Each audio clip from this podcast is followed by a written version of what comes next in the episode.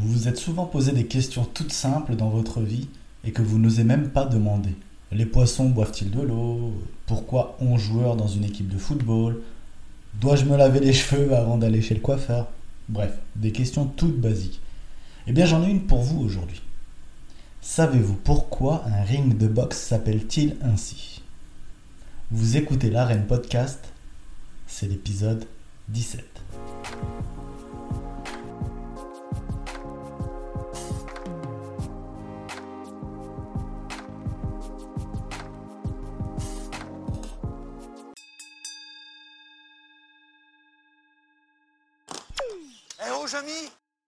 Oui, Jamy, alors Bon, à l'origine, il faut remonter bien loin dans le temps.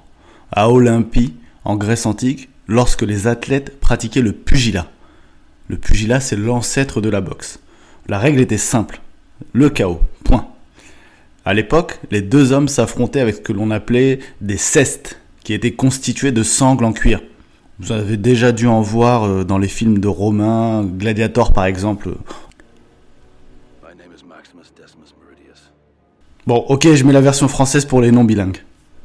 Mon nom est Maximus Decimus Meridius, commandant en chef des armées du Nord, général des légions Félix, fidèle serviteur du vrai empereur Marc Aurel. Donc, les deux rivaux combattaient dans un cercle dessiné dans le sable pour matérialiser la zone de combat.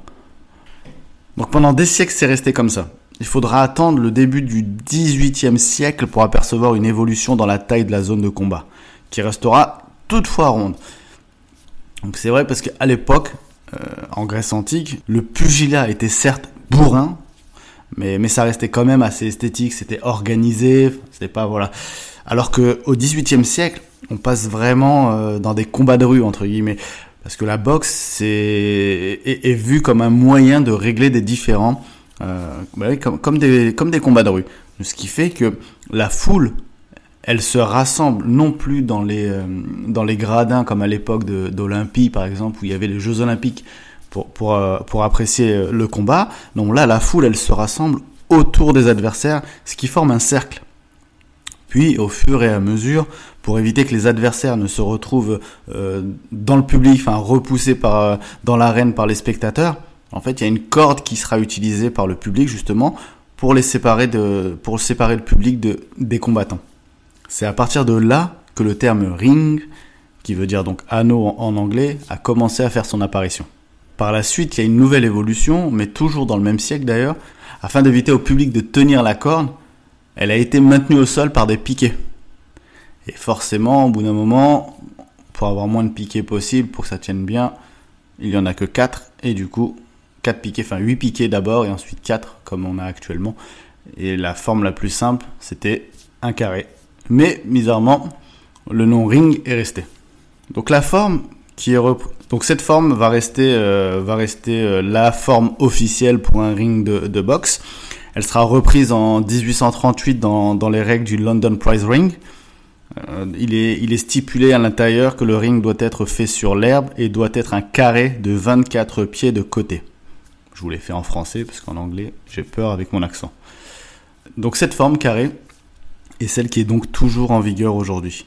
Par rapport aux dimensions du ring, elles peuvent varier. Un ring en général mesure entre 4,9 et 6,1 mètres de côté, délimité par 3 ou 4 cordes, et repose sur un plancher d'un mètre de hauteur. Il y a deux coins donc, pour les combattants, et deux coins appelés coins neutres, où l'arbitre envoie le boxeur ayant mis un, adversaire KO par exemple pendant, pendant le temps réglementaire. Mais sachez que le cercle antique n'a toutefois pas totalement disparu.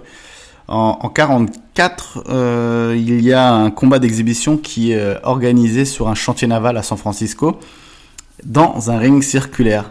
En 2013, on a eu aussi euh, un diffuseur de télévision américain qui qui a qui a créé le concept Big Cow Boxing, similaire un peu à la boxe pro, mais en utilisant cette fois une aire de combat circulaire et sans corde. En fait, l'objectif c'était euh, de privilégier le, le, favoriser le combat à mi-distance, pardon, et, et, et, le chaos. Bon, il y en a, il y en a eu quelques-uns. Pour vous dire vrai, hein, ça s'est arrêté en 2015. Donc, euh, forcément, quand on essaye d'innover, ça ne fonctionne pas tout le temps. Voilà, j'espère que ce court épisode vous aura plu sur l'histoire du, du ring. Vous êtes de plus en plus nombreux à me faire des retours sur les épisodes et je tenais à vous en remercier. N'hésitez pas à partager, liker, commenter sur les réseaux sociaux, mais aussi sur les plateformes Apple Podcast, Spotify, Deezer, et à vous abonner également. À très vite dans l'arène.